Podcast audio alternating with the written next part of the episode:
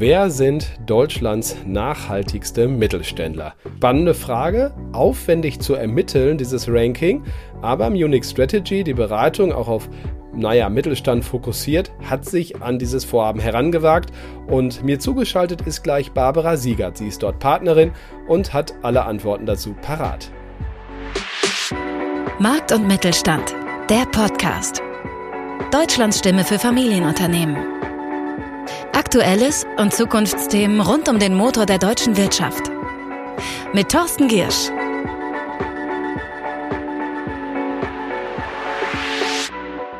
Nachhaltigkeit, brauche ich nicht zu sagen, ist ein wahnsinnig wichtiges Thema. Die Dokumentationspflicht kommt. Auch darüber sprechen wir heute. Fangen aber an tatsächlich mit ganz praktischen Beispielen. Welche Unternehmen, welche Branchen sind denn in puncto Nachhaltigkeit zuletzt weit oben gelandet in Deutschland? Das hat gemessen Munich Strategy in Person von Partnerin dort Barbara Siegert. Sie ist Expertin für Strategie, Innovation und Transformation im Mittelstand. Hallo Frau Siegert, ich grüße Sie. Grüße Sie. Deutschlands nachhaltigste Mittelständler, ein echt aufwendiges Ranking, kann ich mir vorstellen. Deswegen auch eine Frage zur Methodik. Wie kann man das messen und, naja, möglichst seriös, wofür Sie auch bekannt sind, in Reihenfolge bringen? Ja, das ist eine gute Frage. Ähm, wir können nur ESG-Leistungen messen, die auch für uns sichtbar sind. Das heißt, zugänglich sind, zum Beispiel in Form von Nachhaltigkeitsberichten oder auch Jahresabschlüsse oder eben Informationen aus Unternehmen auf den Websites, Pressemitteilungen oder auch andere Kommunikationskanäle. Zusätzlich werten wir aber auch ESG-Auszeichnungen aus, Top-Branchenplatzierungen und ähnliches. Ähm, eine weitere wichtige Quelle ist für uns äh, das Thema Experteninterviews. Das heißt, wir führen Experteninterviews und natürlich sind deren Aussagen zu Image und Leistung von ESG-Vorreitern sehr wichtig. Zusätzlich führen wir auch Gespräche mit ESG-Verantwortlichen und natürlich den Unternehmensinhabern selbst. Klingt nach viel Arbeit. Ja, das ist auf jeden Fall sehr viel Arbeit. Und was hier für uns sehr wichtig ist, ist, dass ähm, der Munich Strategy Sustainability Score, so heißt hier das Endergebnis, ähm, wird in einem Punktesystem, das heißt nach eindeutig festgelegten und vor allen Dingen vergleichbaren Kriterien berechnet. Und um ein bisschen Gefühl dafür zu geben, das setzt sich aus drei Kriteriengruppen zusammen. Das eine ist die ESG-Dokumentation. Die Dokumentation, das heißt, hier messen wir den Umfang, die Aussagekraft der Berichterstattung und auch inwieweit Ziele klar definiert sind, umfänglich dargestellt, ja, und eben auch verbindlich sind. Im zweiten Kriterium, das ist die ESG-Umsetzung. Hier bewerten wir eher, inwieweit gesetzte Ziele auch realisiert werden. Dies gilt explizit für CO2-Einsparungen, aber darüber hinaus werden auch andere besondere Maßnahmen im Bereich Umwelt, Soziales und Gesellschaft ausgewertet. Ja, und das dritte Kriterium ist die ESG-Wahrnehmung. Hier fließen öffentliche Auszeichnungen und Rankings rein, die Platzierungen, die werden bewertet, aber auch ähm, stehen die Bereiche E, S und G auch in Balance. Das heißt, sind diese auch gleichermaßen erfüllt. Das sind unsere drei Kriteriengruppen. Und das ist im Endeffekt das Muster, nach dem wir dann messen. Das klingt schlüssig. Äh, zur Balance von ESG kommen wir gleich, aber jetzt sind alle ganz gespannt, glaube ich, ob Sie so ein paar Firmennamen schon nennen können äh, von, dem, von dem Ranking, das jetzt erschienen ist. Wer ist denn richtig gut? es ist immer so schwer, bei so viel engagierten Unternehmen einzelne hervorzuheben. Aber wenn wir mal in die Top 5 schauen, da sehen wir Elobau ganz oben, Sensortechnik. Wir sehen Rapunzel, Nahrungsmittel, Steiko, Baustoffe, Extron Maschinen- und Anlagenbau oder eben auch Bolsene Mühle auf Platz 5, Food Ingredients. Was hier sehr schnell klar wird, ist, es sind völlig unterschiedliche Branchen und auch ganz unterschiedliche Unternehmensgrößen. Das geht von Umsatzerlösen 50 Millionen bis hin zu 500 Millionen, die wir eben dann unter den Top-Platzierungen der ESG-Vorreiter im deutschen Mittelstand finden. Was sind denn so große Aussteiger auch im Vergleich zum vergangenen Jahr oder auch, auch Neueinsteiger? Ähm, Südpark, der war letztes Jahr im Rang 36 und ist dieses Jahr auf Platz 10 gesprungen. Jetzt kann man sich fragen, was ist denn der Grund dafür? Ähm, Südpark ist ein absoluter Pionier im Bereich recyclingfähiger Folien und nachhaltiger Verpackungslösungen. Aber eben nicht nur die Produktleistung ist nachhaltig, es ist auch in der Unternehmensführung, in den Unternehmensprozessen sowie in seinem sozialen Engagement ist das Unternehmen ein absoluter ESG-Vorreiter. Wenn wir mal schauen, wer unter den Neueinsteigern hervorzuheben ist, der komplett, sage ich mal, neu ist im, im, Ranking und letztes Jahr noch nicht da war, könnte man das Unternehmer, Unternehmen Steiko rausgreifen, der es direkt auf Platz drei geschafft hat.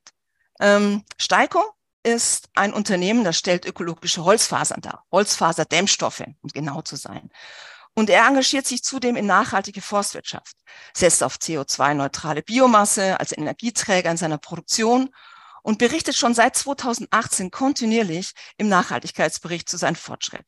Das sind nur ein paar rausgegriffen. Wie gesagt, alle Unternehmen sind sehr engagiert, ähm, aber um mal einfach Beispiele zu nennen.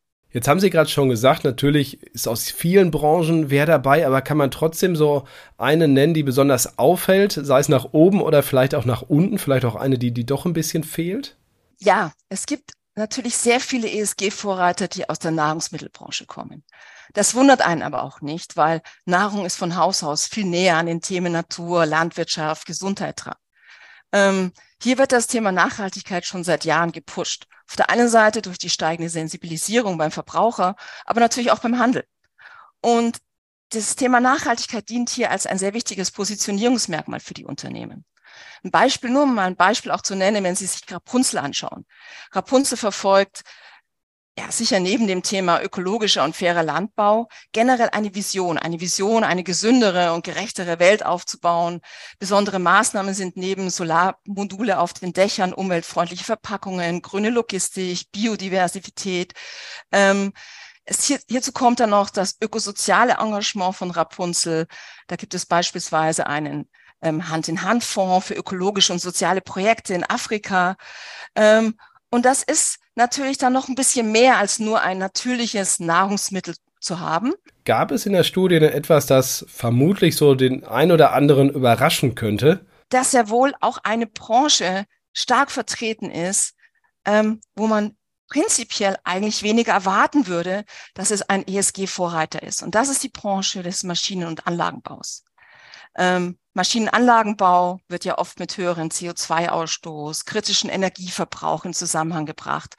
Und dem ist eben nicht so. Ein gutes Beispiel liefert hierfür zum Beispiel, ja, Extron. Extron setzt auf erneuerbare Energien, CO2-Klimaschutzprojekte in Südamerika und Afrika, aber er hat auch noch viele kleine Maßnahmen wie Lademöglichkeiten für E-Autos, für die Mitarbeiter, Streichung der Subventionen für Verbrenner und so weiter. Also das sind wieder, sieht man wieder diese, diese Gleichheit über die verschiedenen ESG-Möglichkeiten, die werden voll ausgeschöpft. Und das macht dann auch einen, eine Branche wie den Maschinen- und Anlagenbau sehr interessant. Und was vielleicht hier noch anzumerken ist, ähm, im Maschinenbau ist ein großer Hebel für mehr Nachhaltigkeit, sind die Kunden. Und zwar die fordern zunehmend nachhaltigere Anlagen. Und warum? Weil natürlich auch ihre eigene Produktion umweltfreundlicher werden soll und ressourcenschonender. Also da ist ein ganz großer Hebel, der den Maschinenbau momentan pusht. Was ist denn aus Ihrer Sicht so eine zentrale Erkenntnis der, der Studie? Was kann man so pauschal sagen? Was, was ist so eine Entwicklung? Die erste Erkenntnis ist, dass Nachhaltigkeit ein zentraler Bestandteil der Unternehmensstrategie geworden ist. Nachhaltigkeit ist bei den Top 50 im Kern des Unternehmens verankert.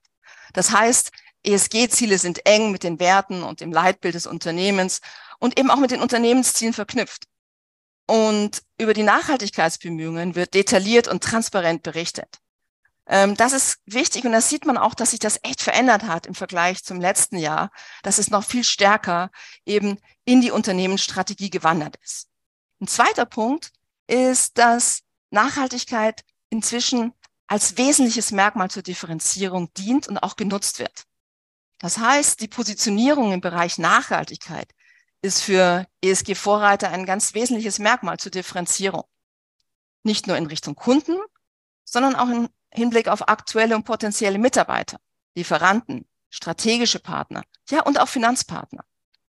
Und neben dem Kriterium, dass es wichtig ist zur Differenzierung, sehen wir auch, dass E, S und G zunehmend in Balance gekommen sind. Was heißt das? Nachhaltigkeit ist für die Unternehmen inzwischen mehr als nur das Einsparen von CO2. Auch wenn natürlich CO2-Ausstoß und ein ressourcenschonender und effizienter Umgang mit den Ressourcen nach wie vor von größter Relevanz ist. Dennoch zeigen ESG-Vorreiter ein umfassendes Verständnis von Nachhaltigkeit. Das heißt, neben Ökologie haben vor allem Soziales, Unternehmensführung als Themen an Bedeutung gewonnen. Und E und S und G werden immer mehr gleichermaßen behandelt. Und das sind so diese drei zentralen Erkenntnisse, die wir herausgestellt haben aus der Studie. E, S und G werden gleich behandelt. Das heißt, S und G ist ja auch das, was mit den eigenen Mitarbeitern im Unternehmen äh, wirklich viel zu tun hat. Ne? Diversity, äh, Equal Pay und ähm, klar Governance-Themen auch, Antidiskriminierungsrichtlinien. Ähm, was, ähm, naja, wie wirkt sich ein gutes ESG-Ranking eben auch dann nach intern aus und auch natürlich auf die Attraktivität als Arbeitgeber? Ja, das ist eine gute Frage. Also uns erreichen seit Veröffentlichung des Rankings sehr viele E-Mails und Posts von Mitarbeitern aus Unternehmen, die eben zu den ESG-Vorreitern gehören. Und was wir spüren, ist vor allen Dingen Stolz. Und zwar Stolz, eine Art Bestätigung für, ja, so manche extra Leistung, extra Meile, die da um Mitarbeiter gehen muss, aber auch das Unternehmen. Es kostet ja auch das ein oder andere umzusetzen in den ESG-Maßnahmen. Und da ist Stolz absolut etwas, was man als erstes merkt. Ne? Sind richtig stolz darauf. Aber was wir auch sehen, ist, es ist ein ausgelöster Ansporn. Und zwar ein Ansporn, ähm, und auch diese Fragestellung dahinter, was können wir denn tun, um noch besser zu werden? Also das kommt sehr oft als Frage und wird auch zu uns adressiert und sagt man, ja, okay, wo waren wir denn nicht so gut? Was können wir denn noch verbessern? Also Stolz, Ansporn. Auf der anderen Seite, was von unserer Seite auch als ein ganz wesentliches Thema gesehen wird, wenn man über die Mitarbeitenden spricht und wie weit das ESG-Ranking äh, sich auf die Mitarbeiter auswirkt, ist, dass Viele top platzierte Unternehmen berichten, dass sich ihre starke ESG-Positionierung auch sehr positiv auf die Mitarbeiterloyalität und auch die Identifikation mit dem Unternehmen ausgewirkt hat. Vor allen Dingen in der Zeit mit Corona, in den Krisenzeiten war das ein ganz wichtiger Aspekt. Und wenn wir schon bei Mitarbeiter sind, ich glaube, wenn wir mal auf das Employee Branding gehen und gerade vor dem Hintergrund des Fachkräftemangels, ist das ein ganz wichtiger Aspekt, dass es wichtig ist, sich eben klar zu den Themen Nachhaltigkeit zu bekennen. Da gibt es ein Beispiel von Elobau. Elobau berichtet dazu, wir merken bei fast allen Bewerbern, dass sie zu uns kommen, weil wir auf Nachhaltigkeit setzen. Also das ist etwas, was wirklich angekommen wird und auch aktiv genutzt wird, egal ob es ist, die Mitarbeiterloyalität zu schärfen oder eben auch neue Mitarbeiter zu gewinnen. Meine Erfahrung ist, äh, bei vielen mittelständischen Unternehmen, die sagen, wir, wir handeln eigentlich schon gut, also Lieferketten, Sorgfaltsgesetz und so weiter, wir machen da eigentlich schon ganz viel. Jetzt müssen wir halt auch drüber berichten und das kostet wahnsinnig viel Zeit über das, was wir schon seit Jahren machen. Auf der anderen Seite, glaube ich, so einen ESG-Bericht zu machen, ist gar nicht so leicht, oder? Diese Dokumentation. Also es gibt viele Firmen, die machen das seit, seit drei, vier, fünf Jahren und sagen mir Jahr für Jahr, ich habe wieder was Neues gelernt. Das ist richtig und es machen auch immer mehr. Aber wir müssen hier auf der einen Seite natürlich auch die gesetzlichen Vorschriften beachten und die werden sich ab nächstes Jahr gerade für größere Unternehmen über 500 Mitarbeiter wirklich verschärfen.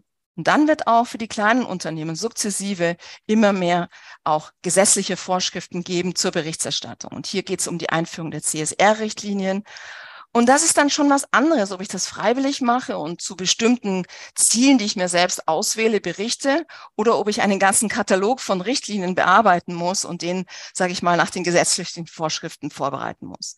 Und wichtig ist da, dass das Thema Dokumentation einfach ernst zu nehmen wird, ernst zu nehmen ist. Und man muss sich auf diese neue Anforderung auch vorbereiten. Und das ist mit einem immensen Aufwand verbunden, gerade für den Mittelstand. Und hierfür müssen sowohl die Ressourcen zur Verfügung gestellt werden, weil das kostet auch Geld.